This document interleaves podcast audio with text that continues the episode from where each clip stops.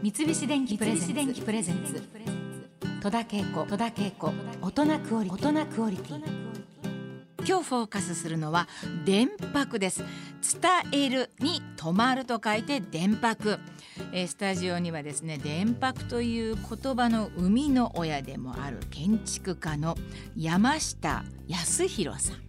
お越しいただきました。よろしくお願いします。よろしくお願いします。ねえ電白今あの冊子を早速いただいたんですけれども綺麗な冊子なんですけれどもこの電白っていうのはそもそもどんな宿泊施設かちょっと簡単にご説明していただけますでしょえうか？ーとですね、はい。あのキャッチフレーズがあるのでそれを読み上げる方がいいかなと思うんですけど、あはいはい。え伝統的でん。伝説的な建築と集落と文化を次の時代につなげるための宿泊の施設なんですね。それと旅に物語を求める人のためにうん。地域の人との出会いの場も提供します。うん。要は観光客が来ますけども、ええ。まあ、集落の住民がいるじゃないですか、うん。その人たちってなかなか出会えない。いや全く出会えないですね。ただホテルに泊まるだけ。なんですよ、うん。それをですねコンシェルジュっていう地元の子たちがうん。こう出会わせてうん。やっぱ人に着くとまたリピーターになる、そういう宿にしたいなと思ったんですね。ですよね。一番そこ盲点っていうか、うん。これ具体的に建物もそういったなんかこう古き良き建物だったりするわけですか？宿泊施設が。そうなんです、うん。あの伝統的な建物っていうと、だい。たい50年以上の前のもの、はいはい。一番古いのはですね、200年前のうん。江戸時代の高倉さえも改装してええ。皆さんに使っていただくっていうふうにしています。そうなんですか。それはじゃああれですか。山下さんが呼びかけてうん。リフォームというかうんして、うんはい、あのみんなに泊まってもらおうというふうに提案されたわけですか？そうですね、うん。まずはあのやっぱり、えっと、そんな建物が本当にあるのかっていうリサーチをして、はい。でリサーチをした中でいい建物があった時に、うん。持ち主さんにお声掛けをして、うん。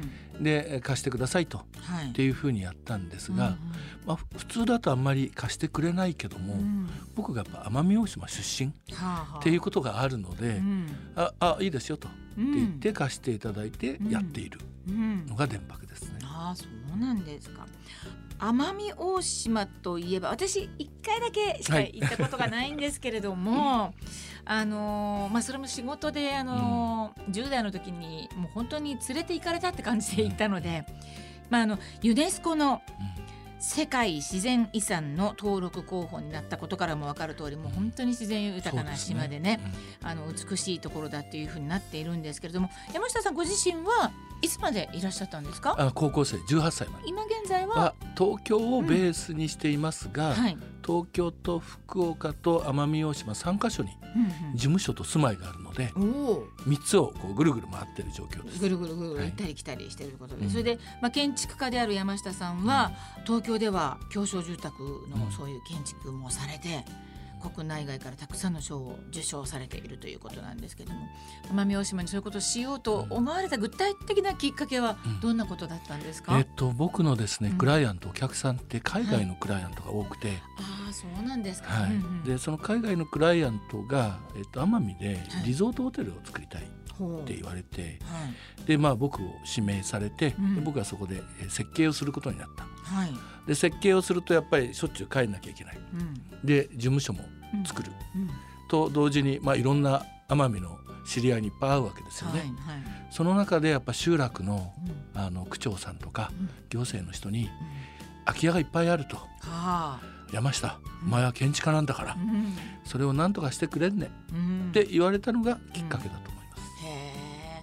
あの奄美大島の奄美の家の特徴っていうのありますか？大きく言うとはい。奄美って琉球文化。ほあの影響ってすごくうん。あって、はい。それとあとは薩摩と日本の影響があるんですが、えその中で僕は7つの特徴があると言っているんえですけども、はい。はい。うん。奄美っていうと皆さん何をイメージされるかというと、うん。台風が多い。多い。ですよね。あとはハブもいるあんまり言いたくはないんですけど。まあまあね自然豊かなところだから、ですよね。はい。っていう中でそはい。の台風とハブ対策のために、うん。例えば風が強いのでうん。暴風林とかはい。暴風の石垣をうん。家の周りを囲む。っうん。ていうことをする。っていうのがまず大きな一つ。はい。もう一つはうん。高床式、うん。えっと、床を上げて湿気対策うん。であり風を抜かす暴風対策であり、うん。先ほど言ったまあ動植物はい。があんまり上がってこないようにする。はい。っていうようなやり方、うん。大きくは2つ。うん。ではい。もう一つあるのはやっぱ島の材料をうん。使っていて、うん。なかなか本土では見ないよううん。な材料を、うん。まあ、柱とか梁とか使っている。そういうことがありますね。それ以外もあとまあ4つもあるんですが、ええはい。そうですか、そういうのをやっぱりあの考えてこれからあのまだ建てられる何か予定もあったりしますか？そういったものをこう考えて。えっとまあ、伝統的な建物ははい、もうこれからはですね、うん、絶対立ち得ないんです。ああそうなんですか。なぜかというと、えまあ、島の中で材料が少ないっていうのと、あ日本の法律が変わってきたので、今の建て方ではうん。建てられないんですね。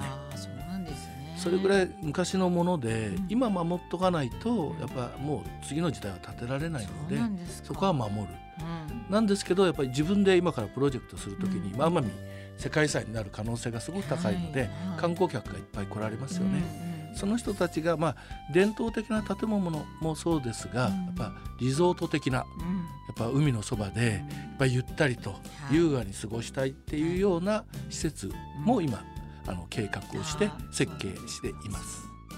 さああの島に宿泊すると、まあ、島唄っていうのはあのよく聞かれると思うんですけれども、意外に生ではい、聞けるっていうのはそんなに多くはないんですね。あああの島の中で中で。うんはいはい、でそれも日常的にこういう、まあ、昔ながらの伝統的なうちでうんうん。島唄をうん聞くなんてめったにないので、あそうですか、うん。僕らの電泊はうん。その場をうん。こうセッティングしてあるんであす。ーなるほど、島唄聞きたいよとか集落の人と踊りたいよっていうとうん。それをセッティングしてうん、できるようにしてるんですね。あーそれはありがたいですね、うん。そういうのをはい、ご用意してくださるということで、実際あの空いているいわゆる古民家うんうんって言われるものを何とかしてほしいって言われて、普通のその建築とやっぱりふ古いものを何かこう修復っていうんでうんうんすか、うんうん。その大変さみたいなのは、構造的なものがわからないと、うんなかなか難しくて、うん。僕があの電泊でお借りしているもの、はい。まあ、大工さんが結構ですね皆さんがあこれもう無理っていうようなものを僕が見た時に、うん。いやこれはまだ生きてると。うん。構造的に生きているし、はい。修復の可能性があるっていう建物結構多いんですよ。えでそれを見てえでもう50年100年経ってるとうん。何度かやっぱ修復されていてあの新しいものでこう包まれていてうん。古いいい材料がうん。柱とか梁がこう見えなくなってたりするんですね。それをこうはっぺがしていくとあなんかこうそこから宝物が出てくるような。ほなんか古いその当時作ったものをもう一回発掘してでもそのままでは無理なので、うんあの観光客が来てもいいように水回り、トイレお風呂洗面キッチン。うん。それはもう現代的な、ねうん。設備を入れていく。っていうふうにしてますね。なるほどね。生きた保存とそして継承っていう、はい。ねそういうことになるわけですね。でこうして誕生したのがこの電泊プロジェクトっていうね、はい。ことなんですけれども山下さんが奄美大島の出身だってことがもう本当すごい大きいことだったと思いますけれども でそしてあの電泊の元になったアイデアは実はもう10年以上前からあったそうで、東京でまあ建築家をやっているので、、はい。い、ろんな建物ええ。の保存活動とか、有名な建築家の建物がうん。壊される時にはい。それをなんとか守ろうっていうような運動をしてたんですけども、ほなかなかやっぱり、ううん。まあ、署名活動してもはい。守れないじゃないですか。うん。まあそれをどうしようと思った時にやっぱり自分がオーナーになってそれを借りたり買ったりして全部こう修繕費も自分で出してでそれだけでは大変なので、うん。それを宿泊にしてちゃんと何年か越してこう稼いでいくっていうことを考えたんですね。うん。そうなんですか。さあ山下さん、2016年に奄美大島で2棟の古民家をはい、回収してうん。オープンされたというそうですねことなんですけれども、まあその回収の際に心がけられたことってうんうん。ありますか？一番は住民の人たちですね、はい。それと仲良くしなきゃいけない。うん。彼らからやっぱダメだよって言われるものは絶対作りたくない。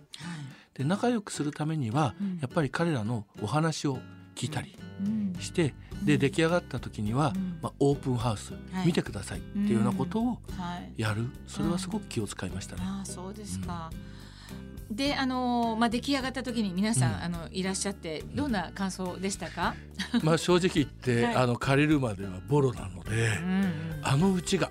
こんなになったのって。うん本当に本当に。本当にえビビフォーアフターですね。もう本当ですね。あ本当に驚いてくれたし、うんあーなんかこれだったらみんなで使えるねとかうん僕はあの集落の人にも使ってもらいたいので、なるほど。本当に喜んでくれたことはやっぱ嬉しいですね。ああそうですか。あのお部屋にはそれぞれユニークな名前が付けられているそうなんですけれども、えーっと、うん。寝所っていうの寝所。はい、まあ、寝ね、寝るところですよね、はいはいはいあとは読みどころ。うん。これすごく大事ではい。やっぱり仕事を僕もすごい仕事人間なので、うん行った時にやっぱこう仕事をせざるを得ないとか本を読みたいなとか、はい。やっぱちょっと休憩してワインを飲みながらうん。なんかゆっくりしたいなとか、うん。そんな場所うんが読みどころだったり、うん。はいはい。面白い。はい。あとはここには浴びどころっていうのも書いてありますよ。そうですね。これは何ですか？はい、体を清めるため。シャワーとかお風呂バスルームね。そうですね。浴びはあの浴槽の浴なんですけれども、えー。はい。浴びどころ、そして食べどころ。うんうんあのキッチン用具が全て自分たちで、はい、揃っていてええでそこで、えーまあ奄美の食材を買って、うん。料理を教えてもらったりしながら食べたりとか。まあまあ自分で当然作ることも可能です。し、ええ奄美大島の皆さんってどんな性格の感じの方ですか？もう多分ですね一言で言うと、はい。人懐っこい。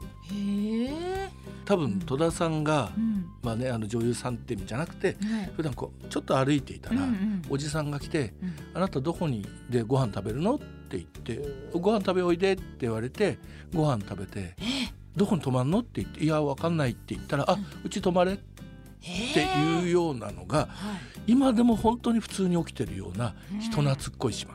そうなんですか。それは本当意外でびっくり。えー、そして奄美の食でうん山下さんのおすすめの何かものありますか？えっとまあ奄美っていうと一番有名なのはうん鶏飯っていう鶏のスープ、うんうんみたいなものが一番有名なんですが、うん僕がおすすめしてるのは、はい豚奄美の豚でできた吸い物、吸い物。スームンって言うんですけど。はい。豚のスームンがうんすごくおすすめです。うん。えっとまあ塩味なのではい。透明なまあまあ液体ですよね。えそこに豚の身がいっぱい入ってるのと、うん。あとは冬瓜。冬瓜。が入っっている、うんうん。すごく出汁の効いたスープ。へえ、それが奄美名物なんですもうあの普通に家では食べるんですが。うん。がなかなかレストランとか、うそういうところでは出ていないので、うん。今はもう自分でやっているレストランにうん。それを置くようにしてます。それは嬉しいですね。はい、そういったものって本当にどんどんあのなくなってしまうから、誰かがやっといてくれないと。そう、ね。電泊と一緒建物と一緒でそういう料理も、うんうん。なるほど。一緒にそれもね楽しめるということで。じゃあそういったまたあのスームンうん。の作り方なんかも教えてもらったりできるんですか？教えてくれます。す本当にうん。あのそれも僕らはあのアイテムって言って本当にそれを作ってくれるうんおばさんにお願いをして一緒に作って一緒に食べるってことをよくやってます。そうですか。三菱電機プレゼンツ。戸田恵子。戸田恵子。大人クオリティ。大人クオリティ